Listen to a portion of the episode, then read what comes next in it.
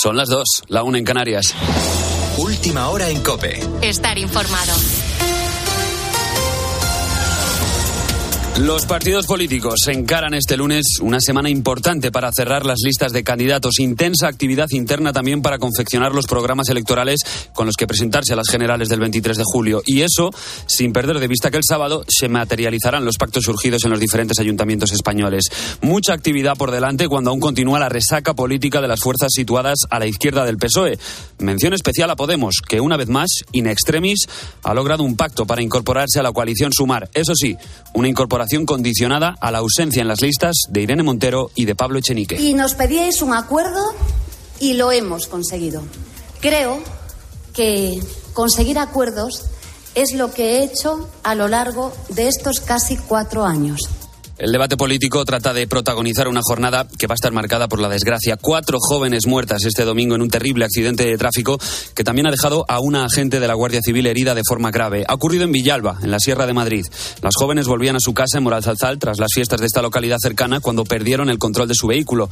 Hoy es el primer día de luto oficial en el municipio. Iranzu García, buenas noches. Buenas noches. Moralzarzal ha decretado tres días de luto por la muerte de cuatro jóvenes en la carretera M608. La conmoción en el pueblo es enorme por la edad de las jóvenes. Se trata de tres amigas de 13, 15 y 16 años que estaban de fiesta en una localidad cercana, Collado Villalba. La hermana de una de ellas, de 26, fue a recogerlas y en el trayecto de vuelta se salió del carril y chocó contra otro coche, según cuentan fuentes policiales. En el otro vehículo iba esta mujer de 30 años que está recuperándose en el hospital con múltiples fracturas. Ángeles Rosell, Ángeles es una vecina del pueblo. Lo primero que he hecho ha sido llamar a mi hijo y, mi hijo sí me lo ha confirmado y, y estoy destrozada. Es una carretera que se ha llevado muchas víctimas y se seguirá llevando muchas más víctimas mortales. Eh, no sé de quién es la competencia en este momento, no te sé decir, pero es una carretera peligrosa que ha truncado muchas vidas. Allí en el pueblo, el kiosco Puscas, un bar en la entrada, se ha convertido en un tanatorio improvisado donde han ido llegando a lo largo del día los amigos de estas jóvenes para apoyarse unos a otros en esta tragedia. El alcalde ha insistido en que este tramo de la carretera, en el que ha sucedido el accidente, es también bastante peligroso. Ya sabes, si estás al volante, circula con mucha precaución, que lo importante es volver a casa. Del exterior, el presidente de Ucrania, Zelensky, después de varias semanas en las que Kiev se han ido dando pistas, ha confirmado que ya han iniciado la contraofensiva en la región regiones de Donetsk y Zaporizhia. En Ucrania se están llevando a cabo acciones de contraofensiva y ofensiva. ¿En qué etapa no hablaré de ella? Creo que definitivamente sentimos todos esto. No confiaría en los canales de Telegram ni especialmente en Putin. Son palabras de Zelensky durante una rueda de prensa conjunta con el primer ministro canadiense que este fin de semana ha estado en Kiev. En esa comparecencia, Justin Trudeau también anunciaba un nuevo paquete de ayuda militar a Ucrania y la participación de su país en el entrenamiento de pilotos ucranianos para el manejo de aviones de combate F-16. Con la fuerza de ABC. Cope, estar informado. Y hablando de aviones, la imagen de este fin de semana nos lleva a un avión de la Fuerza Aérea Colombiana. Mora, ¿quieres? Un poquitico de mora para que me digas a ver qué tal te gusta. Y a poquitico, ¿sabes? O sabe feo. Ese es el momento en el que un equipo de rescate atendía a los cuatro niños que han sido localizados en la selva del Amazonas después de pasar 40 días perdidos. A esta hora, los pequeños de 13, 9, 4 y 1 año de edad se recuperan en el hospital de Bogotá. El presidente de Colombia, Gustavo Petro, ha visitado a los menores. Los médicos aseguran que, pese a todo, los niños se encuentran en condiciones clínicas aceptables, como apuntaba uno de los médicos que los atienden, Carlos Rincón. Y tiene algunas lesiones propias. Eh de, la noxa que tuvieron que enfrentar en, la selva en estos 40 días. Tienen algunas lesiones en tejidos blandos, picaduras, lesiones en la piel, pero realmente hasta el momento no hemos encontrado ninguna patología de gravedad para que sigan ustedes tranquilos. Y este domingo Novak Djokovic ha hecho historia. El serbio ha conquistado su tercer Roland Garros y su vigésimo tercer Grand Slam que le sitúa por encima de Rafa Nadal. Una mala noticia para los españoles, pero una buena noticia para el tenis porque la competencia continúa y esto no ha acabado aquí. Tienes más información en cope.es y ahora sigues en la noche de Cope con Adolfo Arjona. Cope, estar informado. Escuchas la noche. Con Adolfo Arjona. Cope, estar informado. Lo que pasó, a ti te lo cuento. No creas que no dolió. me lo inventó. Ya estamos al tanto de la actualidad. Oye, de los grandes líderes mundiales, lo conocemos casi todo. Sus ideales, los actos a los que acuden, su vida familiar, quienes forman parte de su círculo más cercano. Pero cuando digo casi todo, es casi todo. ¿O es que acaso los norteamericanos sabían que Kennedy estaba enfermo? ¿Y los franceses? ¿Sabían que Mitterrand tenía cáncer mientras gobernaba el país? ¿O aquí en España? ¿Qué sabemos realmente sobre el estado de salud de las últimas semanas de vida de Franco? Hoy aquí en la noche de Arjona, la segunda entrega de un especial al que quisimos titular En el poder y en la enfermedad.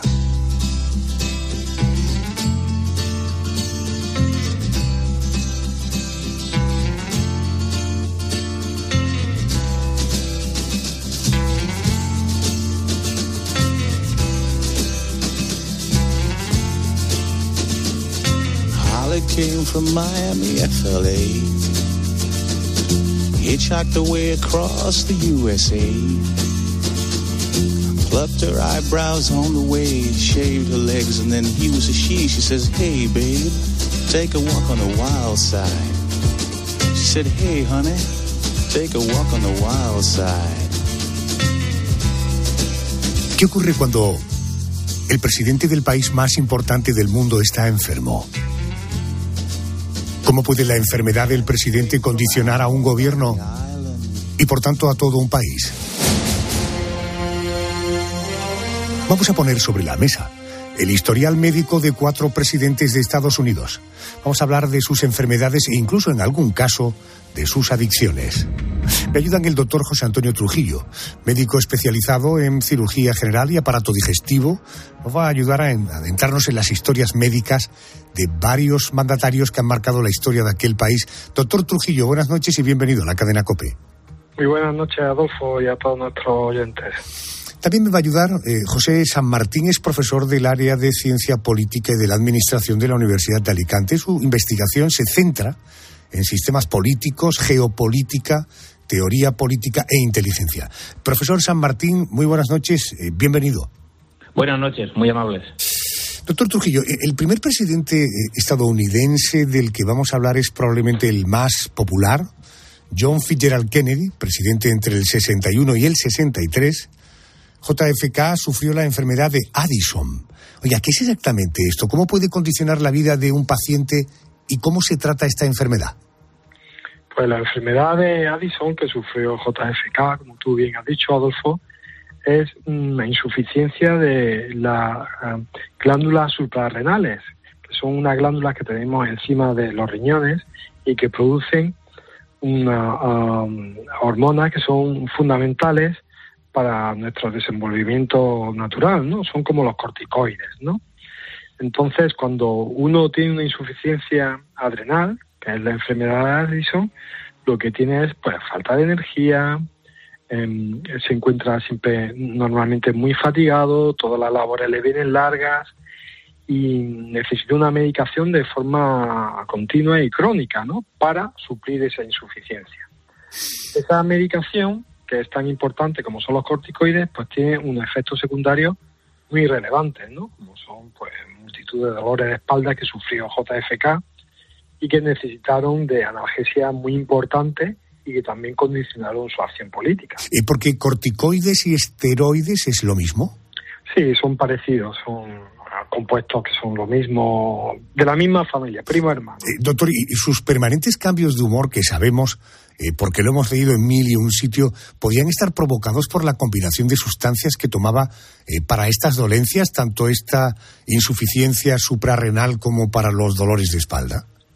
Lo que estamos hablando, Adolfo, precisamente, y tú has relatado muy bien, ¿no? Por un lado necesitaba para esa insuficiencia adrenal corticoides, que a uno lo ponen eufórico, y por otro lado, cuando le faltaba, pues se, venía abajo.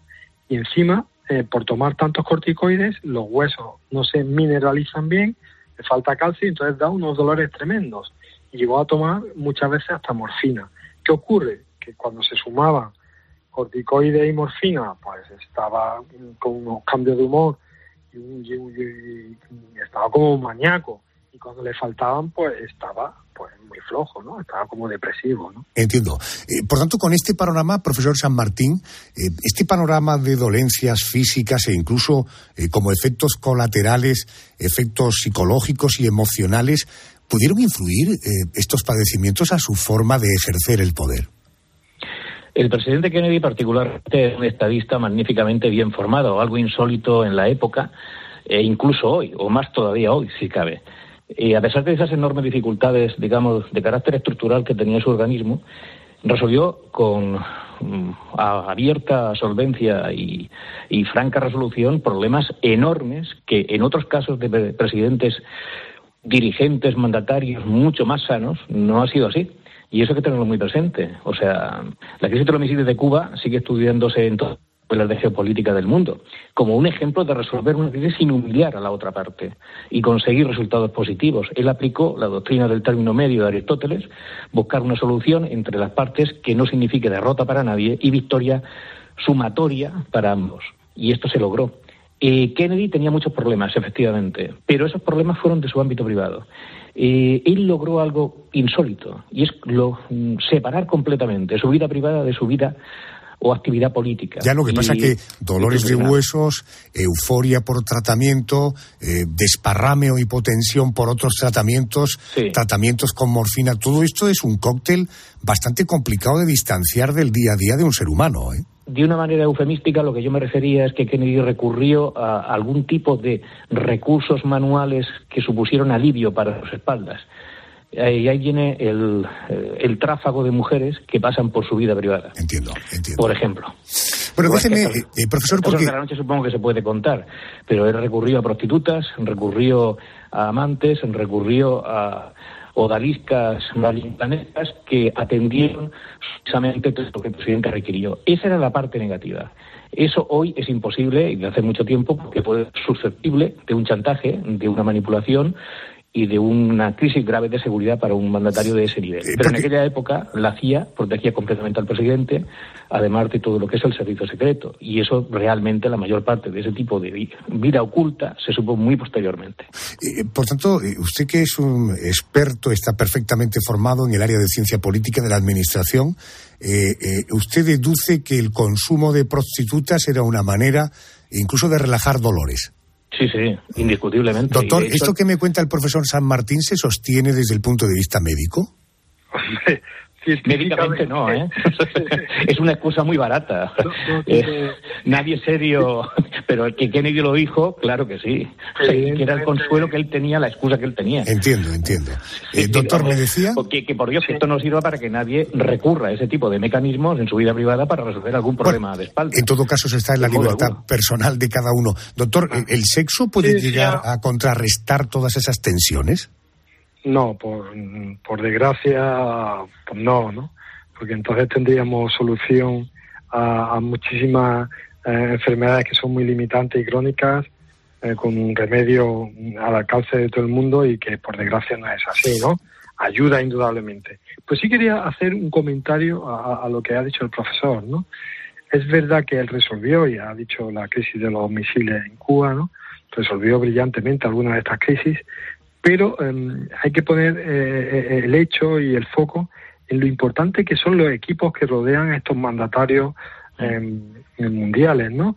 Y, si tiene un equipo solvente, como lo tuvo en su momento Kennedy con su hermano Bobby, y más gente que como se ve en la película que, que, que hemos visto muchas veces y los libros que hemos leído, pues sin duda los excesos del líder pueden ser contrarrestados por un equipo que sostenga eh, una línea mucho más eh, adecuada y más normal. Permítanme que avancemos. Eh, profesor San Martín, vamos a hablar de Ronald Reagan, presidente entre el año 81 y 89. Él fue diagnosticado de Alzheimer en el 94, cinco años después de abandonar la presidencia. Buenas noches. En una conmovedora carta abierta a los estadounidenses escrita de su puño y letra, el expresidente Ronald Reagan ha comunicado a última hora de hoy que le ha sido diagnosticada la enfermedad de Alzheimer. Según la versión oficial de la Casa Blanca, los primeros síntomas aparecieron un año antes, en el 93. Pero su hijo Ron escribió hace unos años en sus memorias que su padre comenzó a mostrar signos de la enfermedad siendo aún presidente. Eh, doctor, en primer lugar, ¿cuáles son esos primeros síntomas que aparecen cuando el Alzheimer llama a nuestra puerta? Sí, pues eh, como contaba su hijo menor en la autobiografía, dice que era lo que ocurre con, cuando una persona en un círculo familiar se da cuenta con los primeros síntomas de Alzheimer son pues, pérdida de memoria, sobre todo para cosas muy concretas, ¿no? Para recordar sucesos que son de su día a día, por ejemplo, y luego, sobre todo, para la capacidad que tiene de interrelacionar unas cosas con otras. Eso lo busca, eh, eh, la persona se va dando cuenta poco a poco y lo mete también en situaciones de ofuscación, ¿no? De no saber salir de determinados ambientes y situaciones, ¿no? Se puede liar con los papeles, mm, por ejemplo, va a hacer una gestión al banco y se olvida, va a hacer una gestión de cualquier tipo y cuando quiere recomponer eso, que ha sido una laguna de memoria, empiezan los problemas relacionales. Ahí se empieza a ver algunos de los síntomas iniciales del Alzheimer, ¿no? Entiendo. Eh, voy ahora al profesor San Martín. Eh, la misma cuestión que la anterior. Una persona con esos primeros síntomas de Alzheimer, eh, los primeros compases de la enfermedad, puede estar capacitada para ejercer un cargo, en fin, de la responsabilidad del presidente de la primera potencia del mundo. Esa es una pregunta que el doctor contestará magníficamente bien porque es el experto en la materia. Yo lo que puedo decir desde el punto de vista de la ciencia política es que no hay constancia alguna de que Reagan tuviese Alzheimer ni siquiera en principio durante sus dos mandatos los rumores eh, eh, solidificados en un producto destinado a conseguir dinero, que fue el libro de su hijo díscolo, rebelde y absolutamente eh, digamos, intransigente en muchas materias, no tiene ninguna credibilidad y ha sido desmontado por todos los médicos, los siete médicos que tuvo Ronald Reagan, los cuatro médicos asistentes y Barton Smith, que fue el médico principal, negando por completo todo eso y los siete médicos siempre han ratificado la línea, no ya oficial, sino la única que hay. Además de expertos, mm, Dalek, entre otros grandes historiadores presidenciales, no hay nadie que sostenga esa tesis de Reagan enfermo de Alzheimer durante su presidencia, salvo el hijo y algunos periodistas eh, de color amarillento, dicho claramente, pero son muy pocos. O sea, en Estados Unidos nadie se plantea eso como algo real. Es verdad que el libro es muy polémico, que eh, describe, yo he leído el libro y bueno, y, describe lo que son síntomas de principio de Alzheimer, pero no es verdad lo que cuenta, así de claro se considera un libelo el libro. Como Entiendo. Eh, eh, entre otras cosas, eh, profesores, no sé si estará de acuerdo conmigo, probablemente Ronald Reagan haya sido uno de los presidentes más brillantes que ha tenido la historia de las presidencias en Estados Unidos, ¿no? Sin discusión, y empezó como un presidente extremadamente impopular, digamos, en la parte mediática, no en la parte de social del pueblo, pero fue considerado luego un presidente realmente brillante en el sentido ejecutivo del término. Tenemos la muy mala costumbre, los académicos, los, entre comillas o sin comillas, intelectuales, los que tenemos o nos manejamos con libros, que si alguien no tiene una cultura formidable, pues digamos que está por debajo del nivel. Y es justo al contrario. Son los intelectuales los que generalmente han demostrado una incapacidad patológica para dirigir la cosa pública. Y son personas como Ronald Reagan los que resuelven problemas, no los crean. Los intelectuales suelen tener una decantación a, a generar problemas más que resolverlos, cosa que no ocurre entre los políticos prácticos y pragmáticos, que no lo mismo ser práctico que pragmático.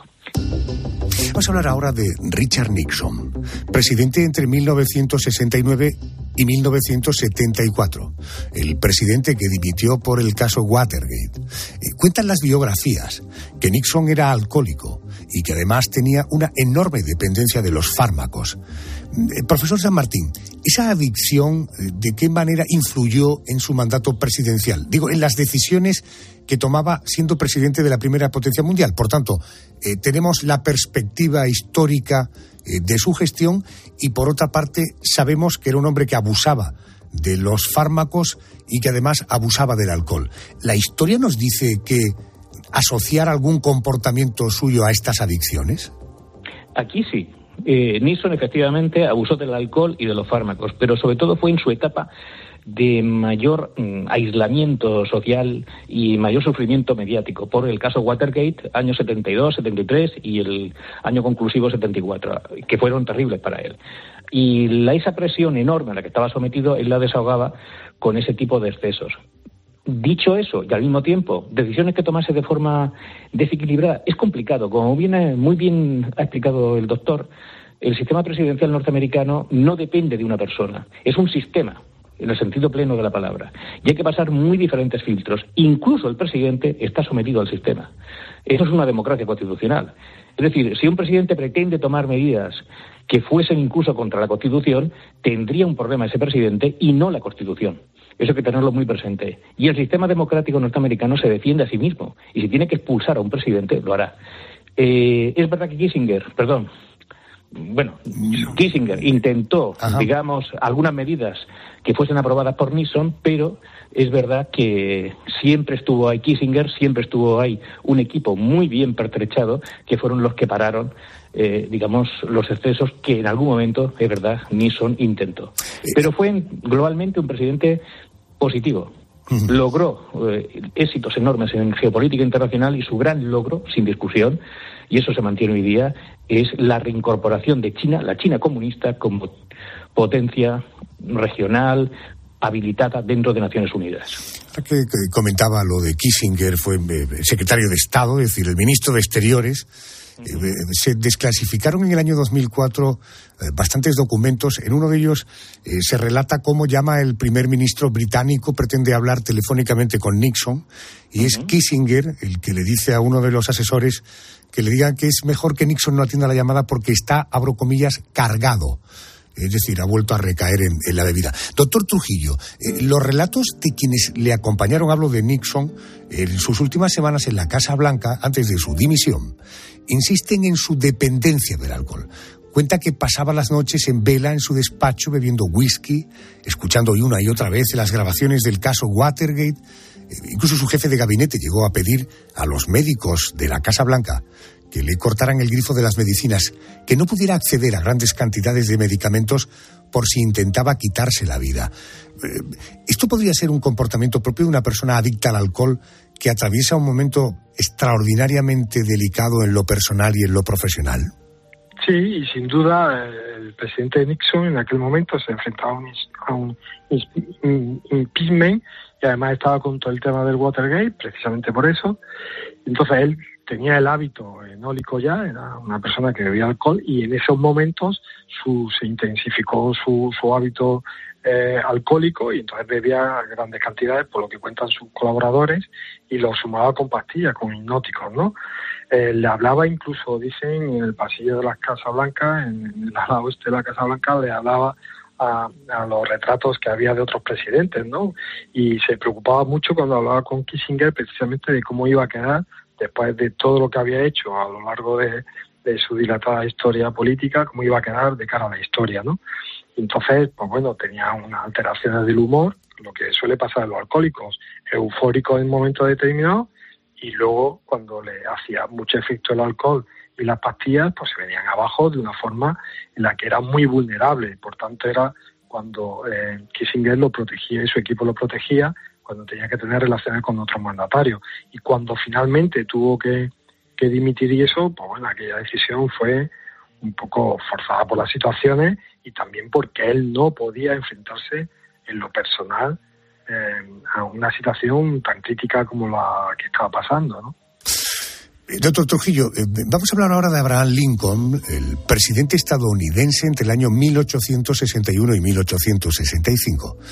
De la salud de Lincoln han llegado hasta nuestros días información diciendo que durante toda su vida padeció una enorme depresión, eh, que protagonizaba unos drásticos cambios de humor que le llevaban de una euforia al pozo más profundo. Hablamos del siglo XIX. Eh, ¿Cómo se percibía esa enfermedad, la depresión, por aquel entonces? porque, en fin, si hoy se diagnosticara a un presidente de Estados Unidos una depresión profunda, eh, podría, incluso que le limitara en el trabajo, podría no ser apto para el cargo, ¿no? Sin duda, y de hecho, si eh, todos nuestros oyentes habrán escuchado muchas veces, y hay un libro muy famoso sobre el Lincoln, donde a la depresión se le llama melancolía, ¿no? La melancolía es un estado, pero la depresión es una enfermedad, ¿no? Entonces él parece que joven eh, se enamoró de una chica que falleció por una enfermedad y desde ahí ya ese acontecimiento vital tan estresante en su vida ya lo condicionó y fue un hombre frágil en ese sentido de la salud, ¿no?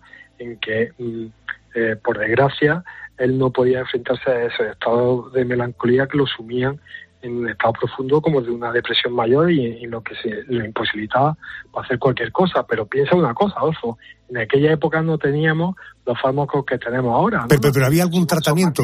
¿Había algún tratamiento? No había tratamiento, entonces bueno, o había tratamientos físicos o lo que hizo Lincoln y, el profesor me, me, me, ahora seguro que me lo apuntará, él hizo de esa ah, vulnerabilidad personal, psicológica, una fortaleza y a través de un ejercicio mental y de una superación eh, día a día de enfrentarse a esta situación, fue un, presidente, bueno, por todo admirado. ¿no? El profesor San Martín es curioso, ¿no? Un tipo melancólico, depresivo, sin embargo dicen de él que era un político muy carismático.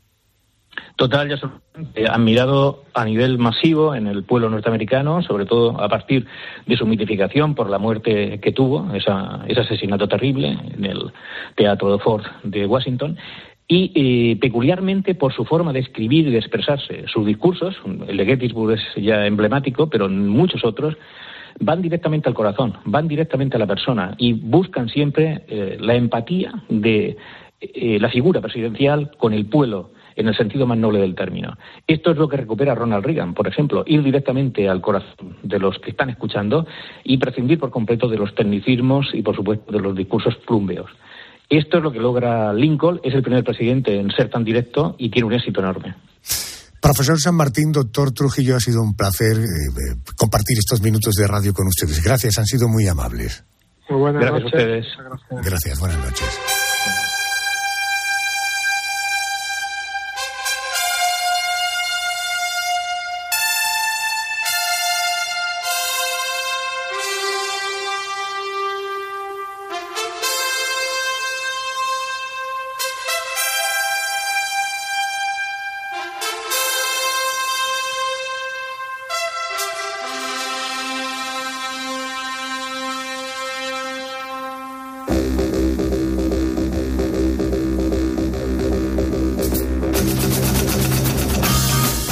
Siguiente parada nos lleva hasta Francia, hasta la Francia de la década de los años 80-90.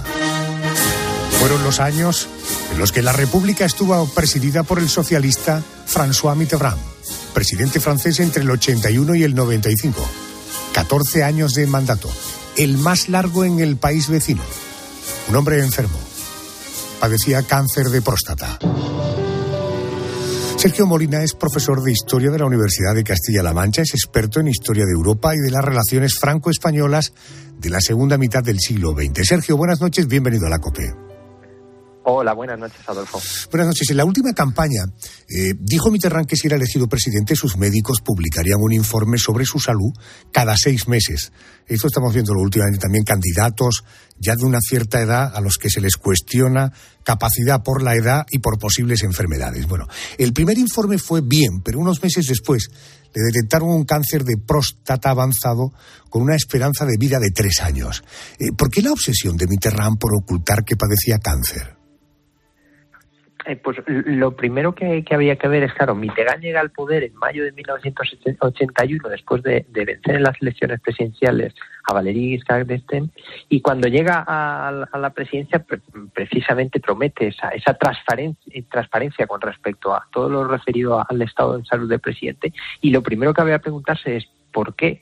Claro, y es que eh, pocos años antes, en 1974, el presidente, que era Georges Pompidou, pues había fallecido de un cáncer eh, estando en el cargo. Entonces, a partir de ahí, pues se genera toda esa necesidad y, un debate en, el país que todavía continúa hoy sobre pues esa dicotomía entre el derecho de los ciudadanos a conocer la salud privada de, sus gobernantes y el derecho a, la intimidad. Claro, ¿cuál es el problema de, de? Que a los seis meses de estar en, en el en el eh, poder le diagnostican cáncer y a partir de ahí lo que se convierte es en un secreto de Estado todo el tema de, de la de, toda la enfermedad que, le duró hasta hasta hasta que dejó el, poder y falleció. Correcto. Bueno, eh, podéis entender que con un cáncer de próstata evito el tratamiento, digo por sabido, quimioterapia, en fin, ya sabéis. Eh, muy pocos sabían que Mitterrand sufría cáncer. su médico personal, Claude Gilbert, le acompañaba a, a, todos sus viajes, llevaba, en fin, los tratamientos necesarios. He leído que repasaba en el cuarto de baño no quedar ningún rastro que pudiera levantar sospechas sobre la enfermedad. Eh, él mismo llegó a decir en una ocasión que jugaron al escondite con la muerte durante 11 años. Aquella obsesión por esconder al mundo su enfermedad, profesor, ¿de qué manera afectó a su papel al frente de la República Francesa? ¿Le condicionó de alguna manera? Claro, es, esa cuestión es compleja de, analizar, ¿no? Porque que tendría que estudiar eh, cómo afecta una enfermedad a una persona, después cómo, cómo afecta su labor como presidente y además trabajar incluso con contrafactuales. ¿no? Y sí, lo que sí que está claro es que en la enfermedad se, se, tendrían que, eh, que, de alguna manera eh, destacar dos fases eh, diferentes. La primera, hasta casi hasta los años 90, eh, en la que básicamente pues mm, no afecta muy directamente a toda su a toda su labor su labor pública. De hecho en el 88 es reelegido por por la por la ciudadanía y no hay grandes muestras de, de esa enfermedad. Y ahí podríamos pues, por, por una parte analizar eh, toda su, su, faceta internacional, ¿no? que de alguna manera es a lo que más esfuerzo eh, te, te, le, le, requiere una persona por la gran cantidad de viajes, y eso aparece en, en, en varios libros. Uno de ellos se llama lo, precisamente Los viajes de Mitterrand y se, y se analiza la, la, gran actividad eh, internacional, pues eh, su papel muy activo, por ejemplo, en la entrada de España en la, en, en la Comunidad Económica Europea, en el Tratado de Maastricht, en la reunificación alemana, en, la propia política de la Unión Europea tras la caída de, de la Unión Soviética. Sin embargo, eh, el, el, cambio sí que se produce eh, a partir de, de, de, 1990, sobre todo, ¿no? Y es que eh, a partir de ahí la enfermedad, pues. Eh, de alguna manera adquiere un, un, mayor nivel y tiene Bueno, perdón, eh, profesor, porque claro, él se presenta a la reelección en el año 88, está al frente hasta el año 92, 92 eh, ya se hace pública eh, su enfermedad eh, antes de operarlo. Eh, el deterioro físico de Mitterrand cuando comienza a ser evidente, ¿cómo fueron desde el punto de vista político esos últimos meses de, de su vida? Claro, el, el, el, deterioro empieza básicamente en 1990. En ese año eh, hay un encuentro con, con Bush, eh, eh, referido a las relaciones Francia-Estados Unidos, que además estaban muy degradadas, y en ese momento The Times publica un artículo en el que habla sobre la degradación de la salud de, del presidente francés. Sin embargo, en Francia, como todavía no era público y el, la, el tema de la enfermedad, lo que hacen, lo que eh, tratan es acabar con todas esas ideas de Estados Unidos diciendo que son, eh, bueno, eh, estrategias de la, de, la CIA para intentar desprestigiar al gobierno francés.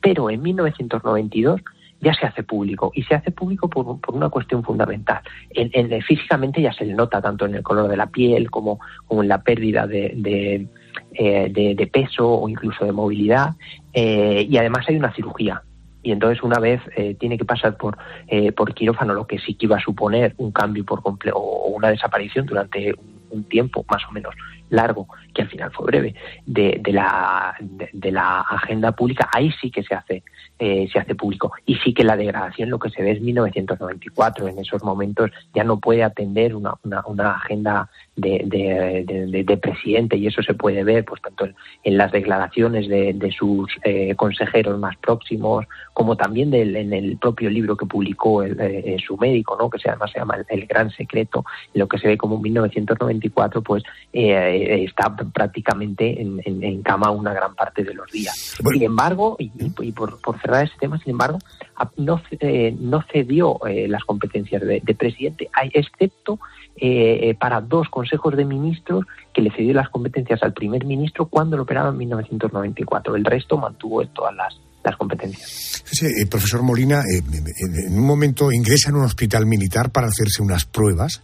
Eh, lo hizo con un nombre falso. Eh, advirtió al médico que no dijera nada. Eh, que lo esto se tenía que tratar como un secreto de Estado. Incluso ordenó que ni su mujer ni sus hijos fueran informados. Por tanto, estamos hablando de un secreto celosísimamente guardado. ¿eh?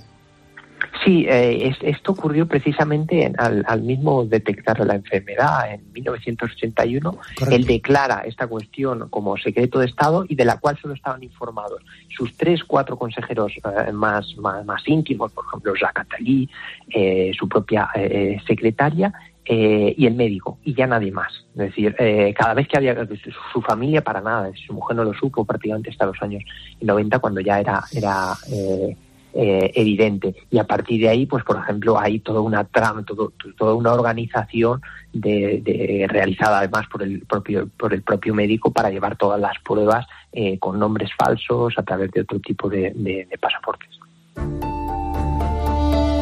François Mitterrand murió ocho meses después de terminar la presidencia. Murió en enero de 1996 tras abandonar voluntariamente la medicación. Profesor Molina, gracias por atenderme, muy amable, gracias y buenas noches. Muchas gracias, Adolfo.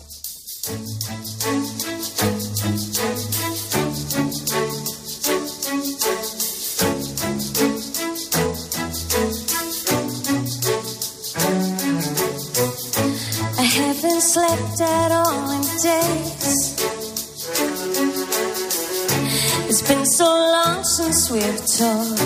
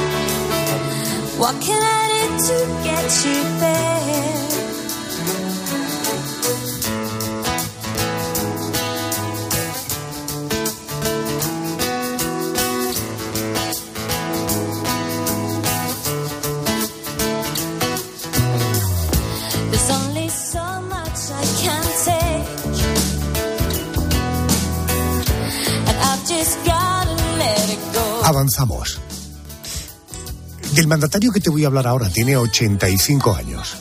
Fue uno de los hombres clave en la España del siglo XX. En los últimos tiempos ha corrido ríos de tinta sobre él, sobre su vida, sobre sus finanzas y también sobre su salud. Te hablo de Juan Carlos I. Esta noche nos preguntamos, ¿cuál es en realidad el estado de salud del rey emérito y sus padecimientos han podido condicionar algunas de sus decisiones. Me acompaña César Alcalá, compañero periodista, es historiador también. César, buenas noches y bienvenido a COPE. Muy buenas noches, Adolfo. ¿Es cierto eh, eso que dicen que el emérito le molesta mucho que se especule con su salud? Porque no es algo que esté ocurriendo ahora que tiene 85 años, sino que viene ocurriendo desde hace ya bastante tiempo, ¿no? Sí, siempre, siempre ha molestado bastante. También ha tenido una digamos, eh, él siempre se ha hecho revisiones, se, ha cuidado bastante en el sentido médico y nunca le ha gustado de que se supiera de que iba a tal o cual eh, hospital o clínica para hacerse revisiones, tanto en Barcelona como en Navarra y bueno, eh, claro, eh, a ver, el deterioro físico que tiene hoy en día, pues evidentemente es de una persona de 85 años y bueno, eh, que ha tenido una vida muy ajetreada, pero no, no le ha gustado nunca, ¿no? La verdad es que ha sido una persona que ha sido muy reacia en que todo el mundo supiera. Supongo que esto también debe ser una parte dentro de, de la política y de, y de jefe de Estado de que no se viera que hubiera una debilidad en él, ¿no? Entiendo, César. Eh, eh, déjame que te cuento, año 2011. Año 2011, hace de esto 12 años. En un acto en la zarzuela, los periodistas le preguntaron cómo estaba porque se acababa de anunciar que le iban a operar la rodilla. Su respuesta fue, estoy fatal, fatal. Como lo que os gusta es matarme y ponerme un pino en la tripa todos los días, eh, en la prensa, eso es lo que hacéis en la prensa siempre. Vamos a escucharlo. ¿Qué tal? ¿Cómo se encuentra, señor? Pues yo le veo fenomenal. Salimos un momentito, gracias. Vamos a ¿Cómo afronta la, la operación? es matarme y ponerme un pino en la tripa todos los días en la prensa. Eso es lo que hacéis, la prensa. Si quiero saludar a Jesús Roca, es médico del grupo de traumatología del Hospital Quirón Salud Málaga. Doctor Roca, muy buenas noches, bienvenido a la cadena COPE. Hola, buenas noches, Adolfo. Oiga, eh, doctor, a lo largo de su vida Juan Carlos I se ha sometido a una veintena de operaciones, varias intervenciones de cadera, la operación de rodilla, un carcinoma, un nódulo en el pulmón, bypass en el, en el corazón. Eh, pasar tantas veces por el quirófano le pasa factura al cuerpo de alguna manera. Bueno, uno acude a, a, cirugía porque, porque en principio vas a mejorar tu calidad de vida. Eso desde luego. O sea, ya eh, hay patología que requiere intervención quirúrgica, hay patología que requiere primera intervención médica y acaba en quirúrgica.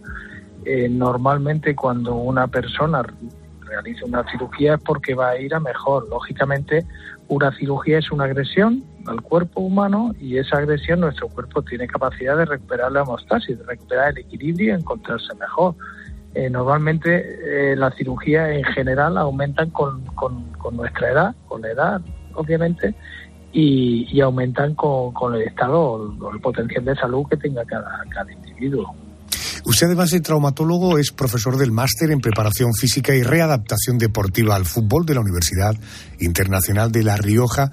Oiga, de Juan Carlos I sabemos que ha sido siempre un gran amante del deporte, eh, ha sufrido diferentes lesiones. ¿De qué manera las lesiones deportivas dan la cara con el paso de los, de los años? Es decir, cuando una persona ya es mayor, ¿pueden aparecer dolores o molestias relacionadas con aquellas antiguas lesiones?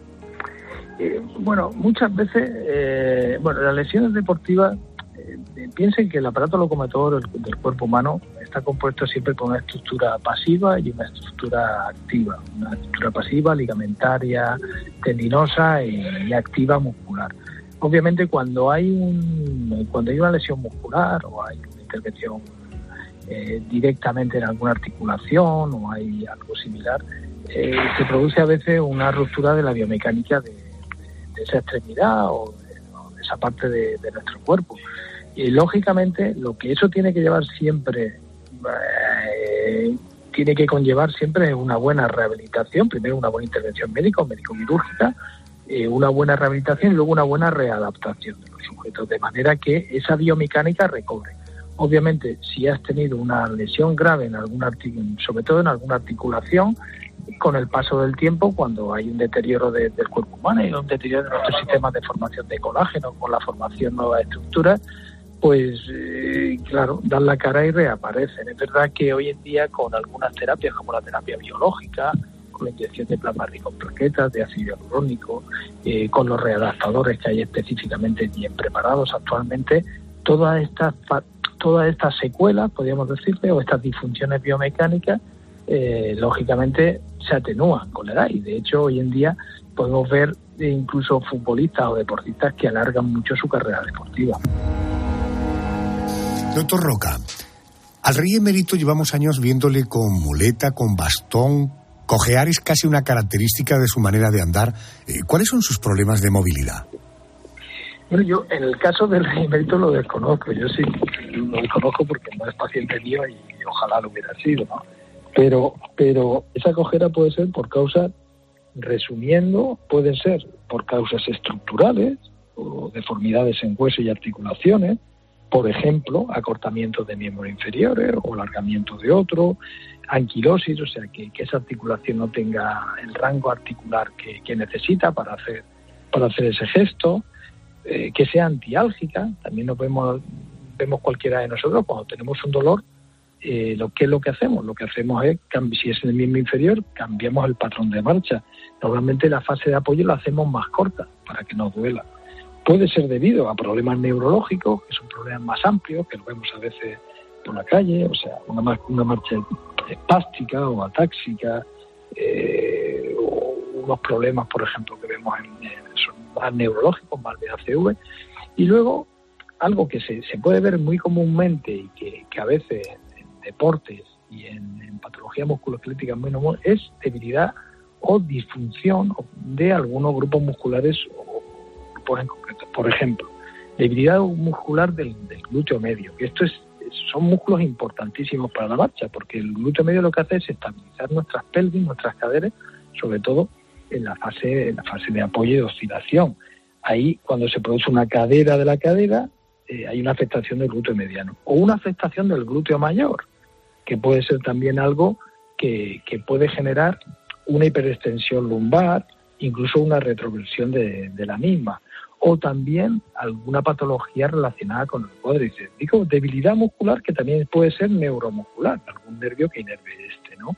O del tricesural, o sea, del tricesural me refiero a los gemelos y al solo, fundamentalmente. Si te das cuenta, Adolfo, hay un conjunto de tipos de marcha que realmente te pueden dar un conjunto de, patología que lo vas que, lo vas a ir viendo, ¿no? Entonces, eh, cuando se producen cirugías de cadera, normalmente se restablece normalmente la marcha de forma normal, pero claro, hay muchos tipos de marcha patológica y que son debidas a muchas patologías, ¿no? Hay que trabajar eso, Doctor Roca, eh, gracias por atenderme a estas horas y feliz guardia. Gracias y buenas noches. Igualmente a vosotros. gracias a ustedes. Hasta luego. Sigue conmigo César Alcalá, es periodista e historiador. Eh, César, en el caso de Kennedy o de Mitterrand, yo preguntaba cómo su salud les había condicionado a la hora de ejercer el poder. En el caso del rey emérito, planteo la pregunta contraria. ¿Ejercer el poder como jefe del Estado le ha pasado factura a su salud de alguna manera? Yo creo que no. La verdad es que creo que no. Eh, lo que le ha podido eh, dañar la salud, digamos, son los años y, digamos, los excesos que uno puede cometer a lo largo de los años con, con el deporte. Ha sido una persona que ha hecho mucho deporte y, eh, bueno, una degeneración normal de, de, cualquier persona que llega a una cierta edad, ¿no? Es decir, el rey emérito ha sido un personaje que, bueno, su salud eh, no, no, no, bueno, no, no, ha hecho nada para que las cosas le fueran peor a España. Al contrario, yo creo que eh, no ha influido en ningún momento su salud para las, las decisiones que haya tomado en un momento determinado. Correcto. Eh, tú recordarás, como seguro que los oyentes recuerdan, el dato exacto a lo mejor no, año 2012, aquello de lo siento, me he equivocado, no volverá a ocurrir pronunció desde el hospital después de que le operaran de la cadera que se había roto durante su polémico viejo viaje a Botswana. Eh, de, alguna manera algunos hablan de que fue el principio del fin de, su reinado. Mm, ¿Tú tienes la impresión de que todo este contubernio, eh, padecimientos físicos y carácter y forma de ser, es posible que hayan condicionado su forma de comportarse? Bueno, yo creo que él, mm, a ver, eh, tenemos que agradecerle muchísimas cosas a, Juan Carlos I. Eh, estamos como estamos y hoy en día estamos tú y yo hablando en gran medida gracias a él y a toda la libertad que se dio en un momento determinado después de, todo lo que pasó de la dictadura. Y bueno, él ah, tuvo una vida paralela, evidentemente, como todos, todos la podemos tener, ¿no? con más excesos, menos excesos. Bueno, esto llega un momento que, bueno, ya, ya se decidirá en su momento. El, el, problema es que hay muchísima gente que hoy en día ya está, digamos, juzgándolo por, por ciertas historias que han pasado y ciertas, bueno, ciertos hechos que, que, bueno, que están saliendo a la palestra, ¿no? Pero yo creo que en el fondo, es decir, con el paso del tiempo, y, desgraciadamente, y ya lo sabemos que históricamente, cuando la gente se muere es cuando eh, realmente se demuestra quién ha sido el personaje. Yo creo que Juan Carlos I es un personaje que está dentro de la historia de España, seguirá estando dentro de la historia de España y a pesar de que muchos hoy en día, eh, bueno, renieguen de su, de su figura, pues los que reniegan de su figura pueden hacerlo gracias, gracias a él. ¿Cómo se encuentra Su Majestad eh, desde el punto de vista de la salud? ¿Sabes algo? Es, en fin, con los achaques propios de un hombre de 85 años y con ese expediente médico, eh, más allá de eso, disfruta de una buena salud. Yo creo que sí, que disfruta de buena salud. Lo, vimos hace poco, ¿no? Cuando ha estado en San Chencho. Es decir, a ver, claro, tiene grandes problemas de movilidad, evidentemente. Eh, se le ha operado de una cadera. también hay que tener en cuenta una cosa, es decir, la, la familia Borbón pues han tenido graves problemas de, de, salud eh, heredados de la reina Victoria y, de toda una serie de, de, mezclas, digamos, de sangre en un momento determinado. Pero bueno, a ver, está aguantando muy bien el, rey Juan Carlos. Yo, dentro de las posibilidades que tiene una persona o dentro de las carencias, por decirlo de alguna manera, que tiene una persona de 85 años, yo lo veo con una salud pues bastante excepcional. César, aguántame un momento porque de, nuestro siguiente personaje, de nuestro siguiente mandatario, también quiero hablar contigo. Discúlpame un momento.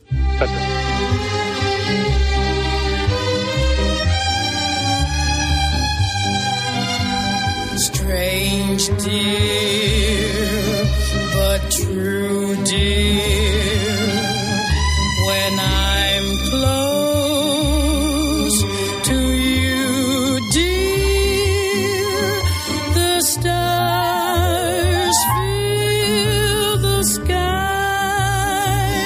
Oficialmente la fecha de su muerte fue el 20 de noviembre de 1975. Aunque siempre se ha especulado con que el fallecimiento se había producido como poco el día anterior. Españoles, Franco ha muerto. Franco falleció a los 82 años, aquejado de una salud muy debilitada. ¿Cómo fueron las últimas semanas de vida del dictador? César, continúas por ahí, ¿verdad? Sí, sí, continúa aquí, Adolfo. Eh, antes de hablar del final, hablemos del durante. Eh, además de las secuelas por heridas de guerra por un accidente de caza, Franco sufría Parkinson. Eh, ¿Cómo fue avanzando la enfermedad y cómo la compatibilizó con su cargo de jefe de Estado? Porque muchos recordarán la imagen temblorosa de Franco, pero ¿se sabía que Franco tenía Parkinson? No, evidentemente no. Estamos hablando de una España dentro de una dictadura en la cual el jefe del Estado evidentemente no podía ser débil, es decir, tenía que ser una persona con una salud de hierro y aparte de, del Parkinson este que tú estás diciendo y, los últimos años de su vida, sobre todo los dos últimos años de su vida, pues eh, todo lo que salía en las noticias era que Franco tenía una, una salud de hierro. Y, evidentemente esto es lo que estuvieron vendiendo durante muchísimos años. Que podían haber tenido achaques, evidentemente, como todo el mundo, pero lo que salía en la prensa es que Franco, bueno, pues no, no, no le pasaba nada de todo esto y que, bueno, era, era, un superhéroe, por decirlo con una terminología de hoy en día. Entiendo. Eh, el 12 de octubre de 1975, el dictador protagonizó su último acto público. Eh, Franco vivió una larga agonía. Eh, ¿Cómo fueron aquellas últimas semanas? Porque hubo de todo, trombosis, problemas renales, parálisis intestinales, tremendo, ¿no? Yo, yo creo que fue un, una, una degradación del personaje en los últimos momentos, pero ya no de Franco en sí, porque claro, el pobre ya no tenía, digamos, eh, razón sobre su, sobre su cuerpo, sino de las personas que estuvieron a su lado. Evidentemente, eh, claro, estamos hablando de una persona que estuvo casi 40 años al frente de, España. Evidentemente, eh, se tenían que, bueno, se tenían que arreglar las cosas.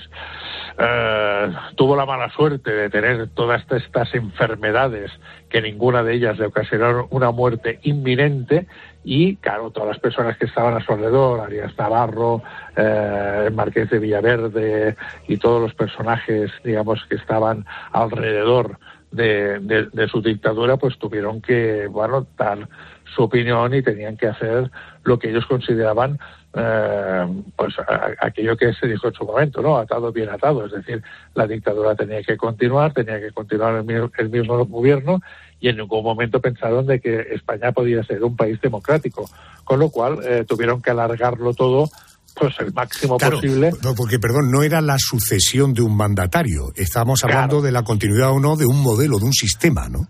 Claro, porque si recordemos, ya que estábamos hablando antes de Juan Carlos I, él juró los principios del movimiento.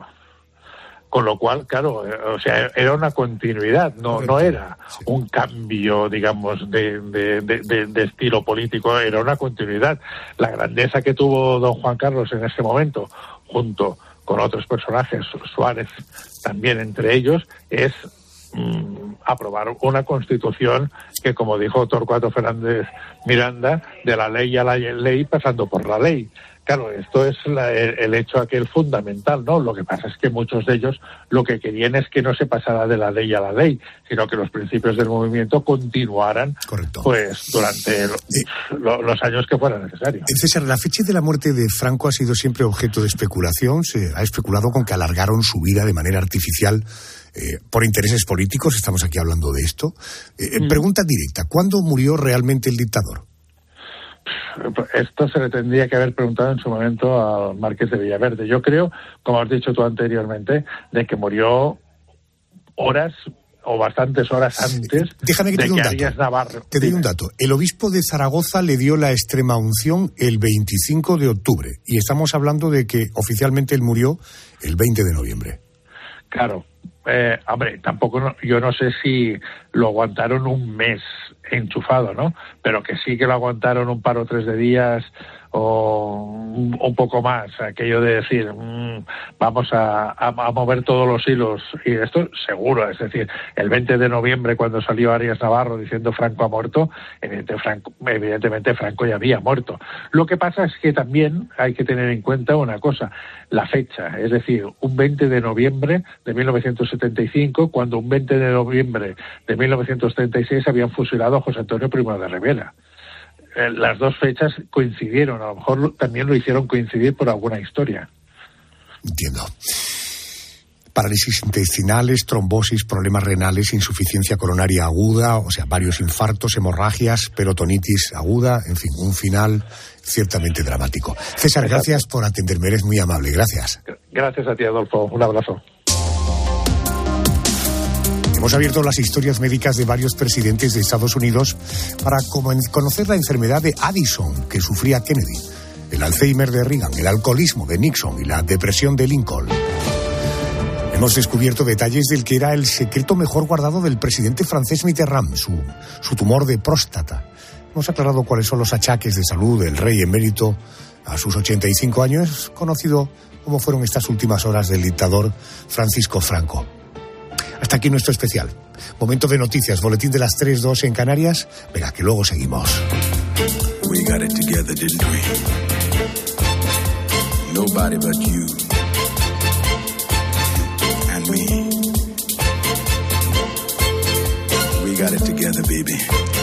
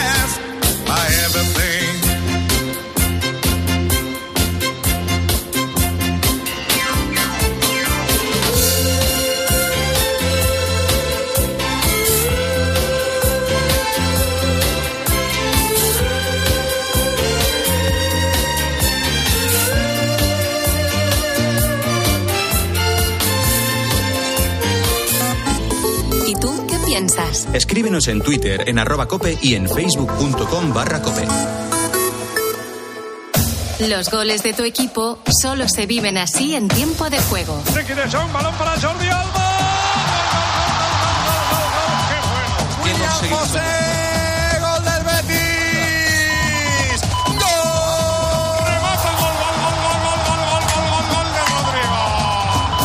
Tiempo de juego, el número uno del deporte. Ataca el Atlético Rubén. ¡Gol!